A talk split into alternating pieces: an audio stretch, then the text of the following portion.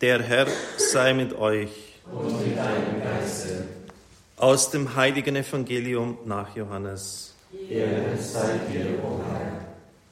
In jener Zeit sprach Jesus zu seinen Jüngern, Amen, Amen, ich sage euch, wenn das Weizenkorn nicht in die Erde fällt und stirbt, bleibt es allein. Wenn es aber stirbt, bringt es reiche Frucht. Wer an seinem Leben hängt, verliert es. Wer aber sein Leben in dieser Welt gering achtet, wird es bewahren bis ins ewige Leben. Wenn einer mir dienen will, folge er mir nach. Und wo ich bin, dort wird auch mein Diener sein. Wenn einer mir dient, wird der Vater ihn ehren. Evangelium unseres Herrn Jesus Christus. Lob sei dir, Christus. Liebe Zuhörer und Zuschauer, es ist erst ein gutes halbes Jahr her, dass Franziskus unser Papst ist. In der Auszeit sind mir aber die Gesten, als er seine Worte auf der Loggia des Petersdoms erschienen ist, an jenem 13. März, noch sehr in Erinnerung. Und ich möchte an den kommenden Donnerstagen darauf eingehen, wie er sich vor dem Volk Gottes verneigt hat und den Segen gebeten hat, wie er die Größe gehabt hat, für seinen Vorgänger zu beten, ihm zu danken. Überhaupt so das, was er da auch gesagt hat, schon damals, das Wort Barmherzigkeit ist gefallen. Und da habe ich mir gedacht, das sind wirklich Augenblicke der Gnade. Und dann auch zurückgeblickt, wie das bei anderen Päpsten war, Johannes Paul II. und Papst Benedikt. Jetzt sind die auch im Oktober die Tage, an denen Johannes Paul II. damals 78 gewählt worden ist und wo er dann auch das Pontifikat begonnen hat. Am kommenden Dienstag ist übrigens ein liturgischer Gedenktag. Es ist wirklich erstaunlich, dass diese ersten Worte und Gesten prophetisch das Amt vorweggenommen haben. Ich habe mir es nochmals angeschaut, was Johannes Paul II. gesagt hat. Öffnet die Türen für Christus. Habt keine Angst, Christus aufzunehmen und seine Macht anzunehmen. Helft dem Papst und all jenen, die Christus dienen wollen und mit der Kraft des Herrn den Menschen und der ganzen Menschheit dienen wollen. Dann zum zweiten Mal jetzt schon, es kommt ein drittes Mal vor, habt keine Angst. Öffnet, ja, reißt die Tore für Christus auf. Öffnet sie für seiner rettende Macht die Grenzen der Staaten, der ökonomischen Systeme und der politischen, die weiten Felder der Kultur, der Zivilisation und der Entwicklung. Habt keine Angst. Christus weiß, was im Menschen ist, nur er allein weiß es. Heute weiß er oft nicht mehr, der Mensch oft nicht mehr, was er in seinem Inneren trägt, im Inneren seiner Seele und seines Herzens. Er ist so oft unsicher, über den Sinn seines Lebens auf dieser Erde. Er ist vom Zweifel erfasst und manchmal sogar von der Verzweiflung. Erlaubt, dass Christus zum Menschen spricht. Nur er hat Worte des Lebens, des ewigen Lebens. Öffnet die Grenzen der Staaten und der ökonomischen Systeme für Christus. Wir wissen alle, wie sich das dann auch umgesetzt hat, als er dann 79 in Polen war. Vier Millionen Menschen sind zu seiner Messe nach Warschau gekommen. In diesen Augenblicken hörte der kommunistische Staat auf zu existieren. Die Kameraleute bemühten sich noch so sehr, es ist nicht die Größe der Menschen, diese Menschenansammlung zu zeigen, sich am Rand zu bewegen. Es gelang nicht. Jahrzehnte der Agitation gegen die Kirche waren sinnlos, waren ins Leere gelaufen. Alle Versuche, sie einzuschüchtern, ihre Macht zu brechen, waren misslungen. Der Kommunismus war gescheitert, er hatte die Herzen der Menschen nicht erreicht. Das war an diesen Tagen sichtbar. Jaruzelski hatte damals nur Spott und Hohn übrig. Als er dann aber die Kapitulationsurkunde unterzeichnete, nämlich die Anerkennung der ersten freien Gewerkschaft Solidarność im Ostblock, hat sein Kugelschreiber gestreikt. Man hat ihm einen anderen gereicht, auf dem die schwarze Madonna von Częstochow zu sehen war. Damit hat er die Kapitulation unterzeichnet, nachdem er zuvor dann nur sich lustig gemacht hatte darüber. In dem lesenswerten Buch Der Papst Johannes Paul II. von Jan Ross ist da nur eine von vielen Begebenheiten geschildert, die aber symptomatisch ist für diese Zeit. In dieser Konfrontation von Freiheit und Frieden stand Johannes Paul II. unzweifelhaft auf der Seite der Freiheit. Seine erste Ansprache vor den Vereinten Nationen im Oktober 79 hatte Kardinalstaatssekretär Casaroli der Architekt der vatikanischen Ostpolitik zu entschärfen versucht. Der Warschauer Pakt sollte nicht mit allzu viel Menschenrechtsrhetorik provoziert werden. Der Papst machte alle Streichungen wieder rückgängig. Der Akzent lag auf der Freiheit von Gewissen, Glauben und Kultur, da also, wo es für die kommunistischen Regimes brenzlig wurde. Ich kann als Augenzeuge bestätigen, erklärte der amerikanische UN-Botschafter Monihan hinterher, dass die osteuropäischen und sowjetischen Delegierten genau begriffen, wovon er sprach. Und dieses eine Mal stand ihnen nicht wie sonst immer die Langeweile ins Gesicht geschrieben, sondern die nackte Angst. Die wussten ganz genau, der Mann ist damit. Und was er sagt, auch wenn es jetzt nur um so, für uns so ganz belanglose Dinge geht, Freiheit der Rede, Freiheit der Kunst, des sich äußern dürfen, war blankes Dynamit für sie. Die nackte Angst stand ihnen ins Gesicht geschrieben. Die wussten genau, was auf sie zukam. Es ist dann oft beschrieben worden und gewürdigt worden, welche Rolle der Papst gespielt hat, als der mächtigste Militärblock der Welt damals implodiert ist, ohne größeres äußeres Blutvergießen. Gorbatschow selber hat das auch betont, welche große Rolle Johannes Paul II. hierbei gespielt hat. Zu unserer Zeit hat man sich dann langsam schon auf Johannes Paul II. eingeschossen und er war in den Leitmedien fast nur noch durchgängig negativ besetzt. Öffnet die Grenzen der Staaten, der ökonomischen Systeme für Christus, für seine rettende Macht. Ein prophetisches Wort. Wer hätte das je gedacht, dass sich das so erfüllen würde? Dann kam Benedikt. Brüder und Schwestern, nach dem großen Papst Johannes Paul II. haben die Herren Kardinäle mich gewählt, einen einfachen und demütigen Arbeiter im Weinberg des Herrn.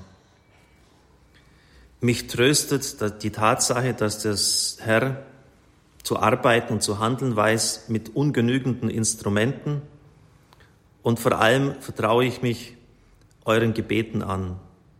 In der Freude des auferstandenen Herrn, es war ja damals Osterzeit, vertrauend auf seine ständige Hilfe gehen wir voran. Der Herr wird uns helfen und seine heiligste Mutter wird an unserer Seite sein. Er nannte sich einen einfachen und demütigen Arbeiter im Weinberg des Herrn und das war er auch. Er war wirklich demütig, schlicht und das, obwohl er eine Intelligenz hatte, wie sie nur ganz wenigen Menschen auf dieser Erde vergönnt ist. Jemand hat mal gesagt, es war nicht unbedingt ein Freund von ihm, wenn man bei ihm ein Problem theologischer Art antappt, nur anstößt, dann denkt er es bis in die letzten Verästelungen hindurch. Also er er hat, ich würde sagen, eine, eine, eine drei-, vierfache Speicherkapazität, als wir es normale Menschen nur haben. Auch in seinem persönlichen Stil, seinem Auftreten hat er diese Bescheidenheit gehabt. Ein einziges Mal durfte ich ihm begegnen, das war im entscheidenden Jahr 2004. Er hatte sich mit einem Brief als Kardinal noch an den Präsidenten der Bayerischen Landesmedienanstalt persönlich für uns verwandt und das, obwohl er auf Weltebene ja eine Arbeitslast hatte, die man sich gar nicht vorstellen kann. Aber er hat auf meine Bitte hin dem Präsidenten damals geschrieben und gebeten, er konnte nicht mehr als eine Bitte äußern, äh, zu prüfen, ob man nicht Radio Horeb diese Frequenz zusprechen könnte. Ich habe natürlich vorher entsprechend instruiert. Und ein einziges Mal durfte ich dann mit ihm eine Heilige Messe feiern. Das war damals in Regensburg. Der Hausherr ist ein bisschen später gekommen. Er war schon angezogen, als ich die Sakristei betrat, also sehr früh und rechtzeitig da. Und dann habe ich eben die Paramente angelegt der hat das so gesehen dann ist er zu mir hergekommen, hat da mir das Zingulum gereicht, hat die, die Albe hinten geschürzt, hat mir die Stola hergereicht, wie der einfachste Mesner. Und da habe ich verstanden, dass es, dass das kann nicht einfach dieser, ich hätte fast gesagt, Prunkkardinal sein oder dieser äh, Mann, der jetzt da so hoch ob auf dem Thron sitzt und ja, auf alle anderen herunterschaut. Ich habe verstanden, dass das wirklich stimmt, dass er ein, ein ganz einfacher Mensch ist, in seiner Art unkompliziert und sich auch nichts einbildet auf seine große Begabung und sein Können. Öfters hat er die Ansprachen völlig frei aus dem Stand gehalten, druckreif.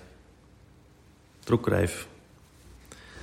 Ich habe es in seiner Zeit auch schon zur Kenntnis gebracht, dass der führende Neonazi Deutschlands, Stefan Rochow, dessen Götter Volk, Rasse, Nation, Vaterland hießen und der der wichtigste Nachwuchsfunktionär der NPD war, seine Wahl zum Papst verfolgt hat. Und er schreibt, ich interessierte mich für die Papstwahl. Plötzlich erscheint ein kleiner Mann auf dem Balkon des Petersdoms. Schüchtern winkt er den Menschen zu. Alles strahlt Bescheidenheit, Demut und Zurückhaltung aus. Irgendwie wirkt Benedikt da oben auf dem Balkon auf mich wie verloren. Trotz allem ist er mir etwas, was neugierig macht. Das ist gewiss nicht der polternde, großspurige und sich selbst überschätzende Volkstribun. Trotzdem, da spüre ich, hat dieser Mensch da oben der Welt etwas zu sagen. Ich habe seinen Namen immer wieder mal gehört. Es wäre aber zu viel gesagt, wenn ich behaupten wollte, dass ich mehr als den Namen über ihn wissen würde. Was also hat er mir zu sagen? Geradezu instinktiv spüre ich, dass das alles dort auf dem Petersplatz auch etwas mit mir zu tun hat. Die Person Ratzinger hat mich in diesem Augenblick auf dem Balkon für sich eingenommen. Er findet dann in einem Supermarkt in einer Ramschkiste das Buch Salz der Erde und liest es. Damals ist er noch ausdrücklich nicht für den Papst, wie er selber sagt. Die Bildzeitung titelt Wir sind Papst und er sagt für sich ausdrücklich, ich bin es nicht. Natürlich wollte ich diesen von Benedikt beschriebenen Jesus nun auch mal erleben. Ich besuchte die erste Heilige Messe.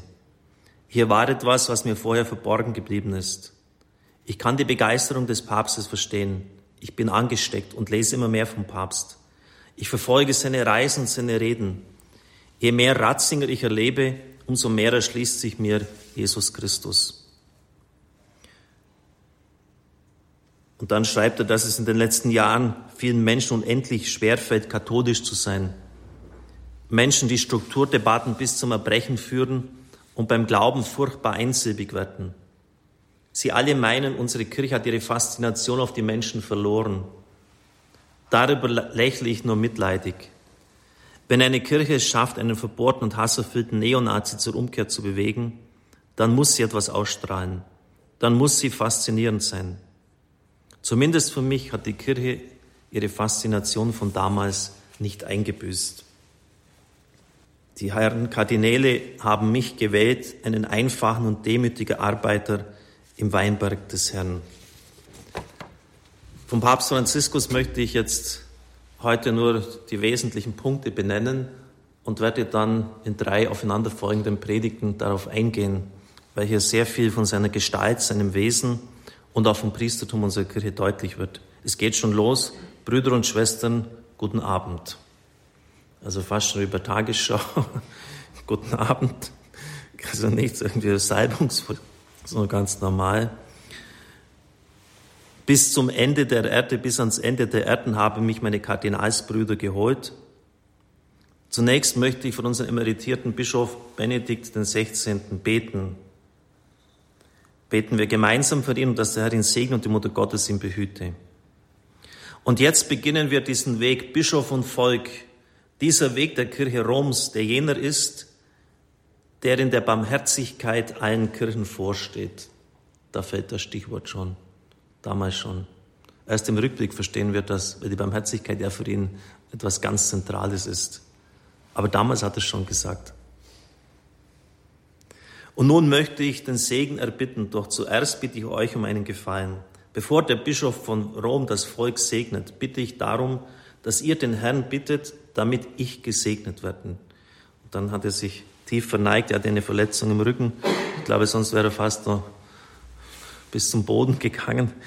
Auf jeden Fall war das sehr beeindruckend. Diese Geste hat wohl jeder verstanden. Morgen möchte ich zur Mutter Gottes gehen, um bei ihr zu beten, damit sie ganz Rom behüte, auch diese marianische Dimension seines Pontifikates. Gute Nacht und gute Erholung waren dann die letzten Worte auch so. Irgendwie so ganz, ganz typisch für ihn. Also, so, wie soll ich sagen, so ganz normal.